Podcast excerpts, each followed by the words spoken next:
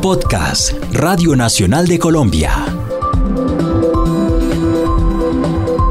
Planetoide con Alejandra Restrepo. La música es un camino lleno de retos hacia su sonido final.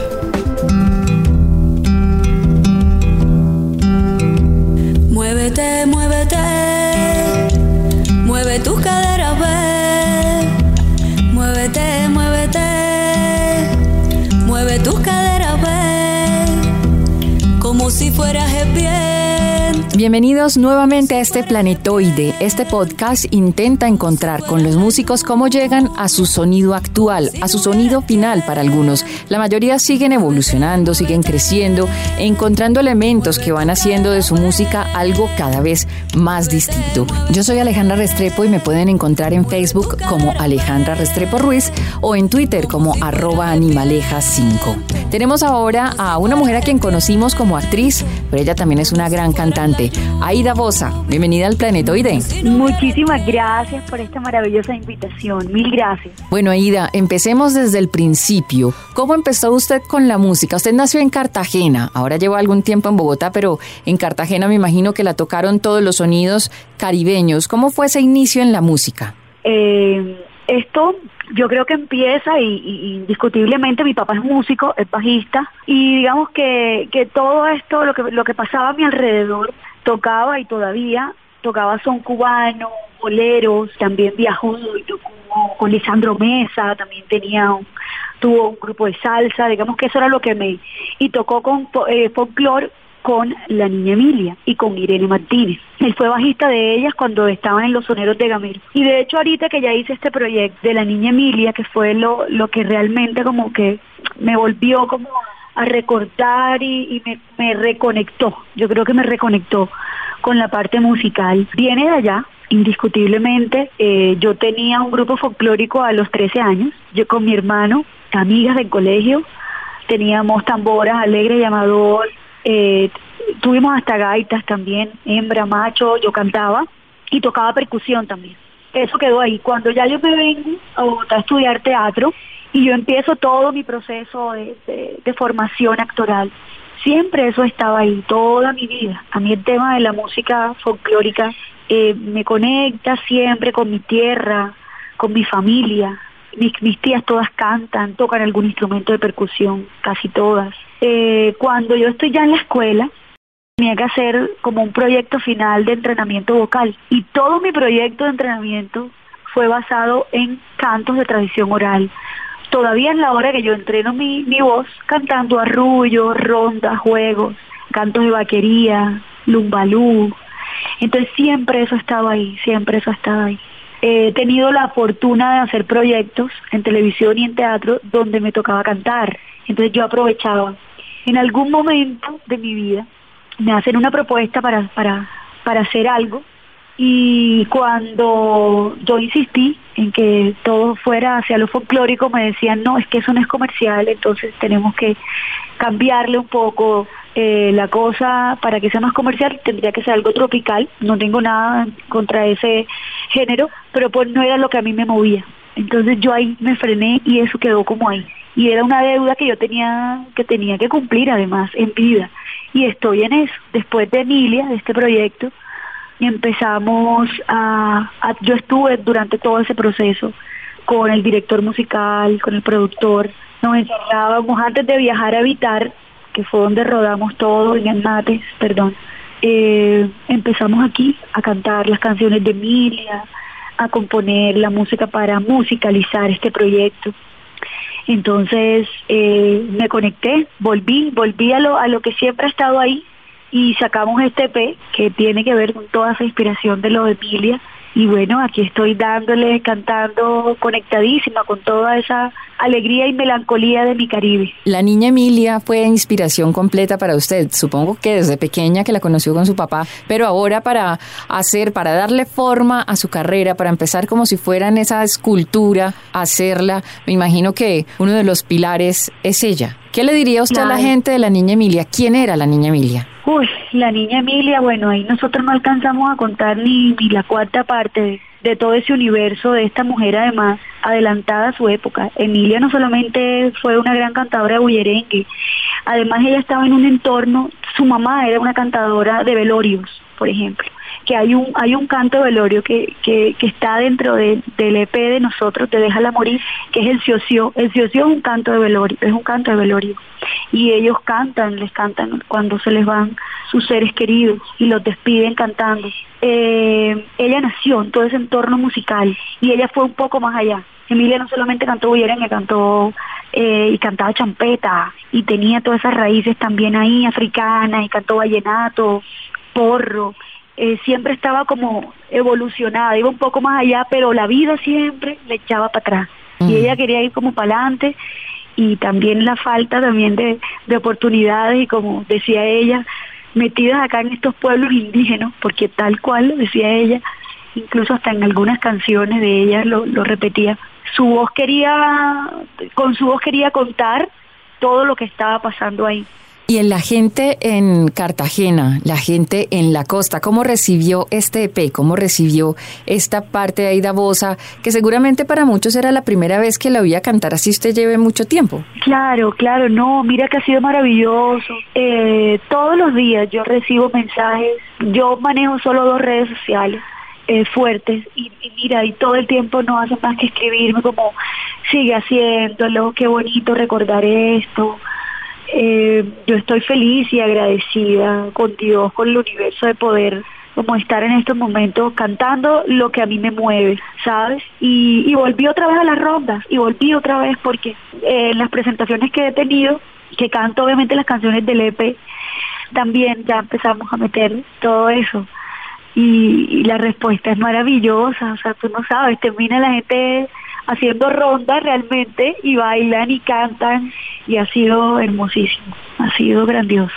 Si le pregunto en qué género se mueve normalmente, yo escucho la canción que tenemos sonando en la Radio Nacional de Colombia, que le voy dando la noticia que está en el puesto número uno del top 20. Ay, sí, ayer me enteré.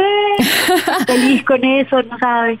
No me publiqué foto y todo, estoy muy, muy contenta. Y esa canción, mira que tiene, obviamente eso nació de una de las escenas de Emilia, donde a ella, eh, la bruja con la que ella tiene una relación, le dice, tu secreto, no olvides tu secreto, y ella no sabía cuál era su secreto. Y ella le dice, tu secreto es la voz. Muévete, muévete, mueve tus caderas, ve. Muévete, muévete, mueve tus caderas, ve. Como si fueras el viento, como si fueras el viento como si fueras la lluvia, como si no hubiera tiempo. Y entonces ella le empieza a cantar, eh, están ahí como en, como al lado de una ciénaga y le dice, eh, canta. Y empieza Emilia a cantarle y ahí nace esta canción. Esta canción la compuso José Carlos María, que fue mi director y ahora productor musical. Y, y nace ahí. Y era como el secreto de la voz y es el momento, es el momento para, para hacer las cosas, si no se te va el tiempo. Pues acerca de la canción, a mí me suena a bullerengue, a una cadencia muy femenina. Claro que sí. Pero quisiera yo saber hacia qué géneros o por qué géneros está yéndose la carrera musical de Aida Bosa. Indiscutiblemente es una mezcla de todo. Está esa melancolía, y, esta fuerza femenina del bullerengue. Indiscutiblemente está, está esa alegría de una chalupa en mí, ¿sabes? En lo que yo quiero seguir cantando. Eh, como si fueras el viento en especial, eh, tiene una adición que es una guitarra, ¿sabes? Que es lo, el, instrumento que, que, que está como acompañando a una percusión y la voz que no es más. En el folclore es, es un tambor, es una voz y cuando hay gaita que es como esa mezcla de los indígenas y de nuestros negros. Entonces, eh, como si fueras el viento, claro que es, es un bullerengue, un bullerengue sentado por allá, se siente, y esa melancolía que nos trae, tú la sientes no solo en su letra, sino también al interpretar. Y Aida, ¿cómo nacen sus canciones? Me imagino que desde pequeña compone canciones, le canta a algo, ¿a qué? ¿Desde dónde nacen las canciones de Aida Bosa?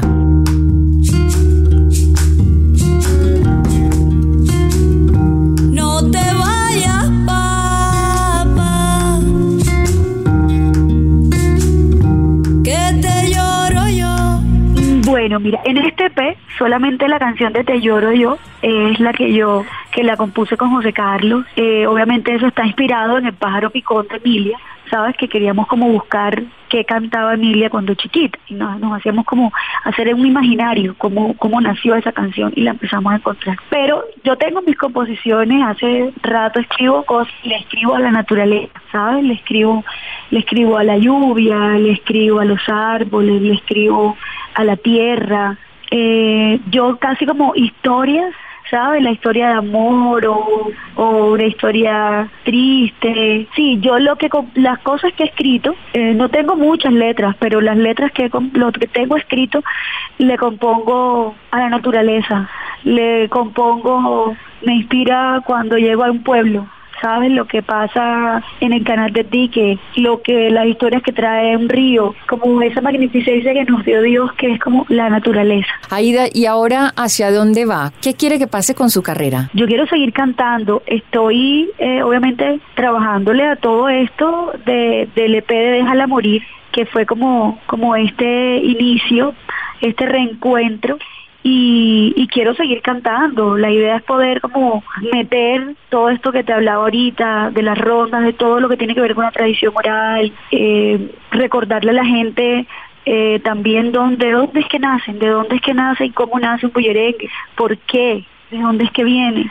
Eh, que por qué, por qué se siente la melancolía, que tiene mucho que ver también con, con esas tierras tan olvidadas de mi Caribe. Yo llegué ahorita de mate, recién terminé el proyecto, eh, era una impotencia muy grande y eso también como que me volvió a, apoyar, así como la puya, en el ritmo de puya, que, que no es más que eso también, que es puyarte, no solamente la alegría, sino es puya. Pues ver eso, ver el entorno de ese abandono, eh, te motiva también como a contar y a decir y mira esto esto está aquí esto es de nosotros esto somos nosotros entonces no no no lo podemos dejar en el abandono. No puede morir o sea la tradición no puede morir. O sea hace parte de si tú no tienes raíz tú estás en el aire. Y indiscutiblemente es una gran inspiración en estos momentos y es lo que te hablaba ahorita. Eh, quiero seguir cantando y seguir contando, recordar, es que eso está ahí, eh, no, hay, no hay nada por inventar, está eso ahí y la estoy cantando otra vez.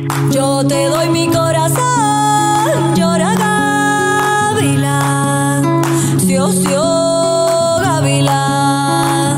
ella es Aida Bosa y esperamos que su carrera vaya creciendo muchísimo más. En este momento, puesto número uno de nuestro top 20. En este momento es una cara visible de la televisión colombiana también y una carrera que puede llegar muy lejos. Aida, muchas gracias por estar con nosotros en el Planetoide. Que me encuentro el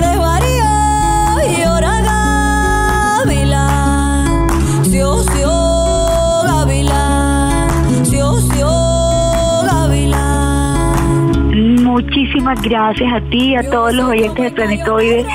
Un abrazo, un saludo así cargado de sol y que sigan escuchando como si fuera el viento, que la sigan cantando. Eh, para que no se nos haga tarde de cumplir nuestro sueño. claro. Bueno, Aida, un abrazo gigante. Muchas gracias. A ti, muchas gracias. Muévete, muévete.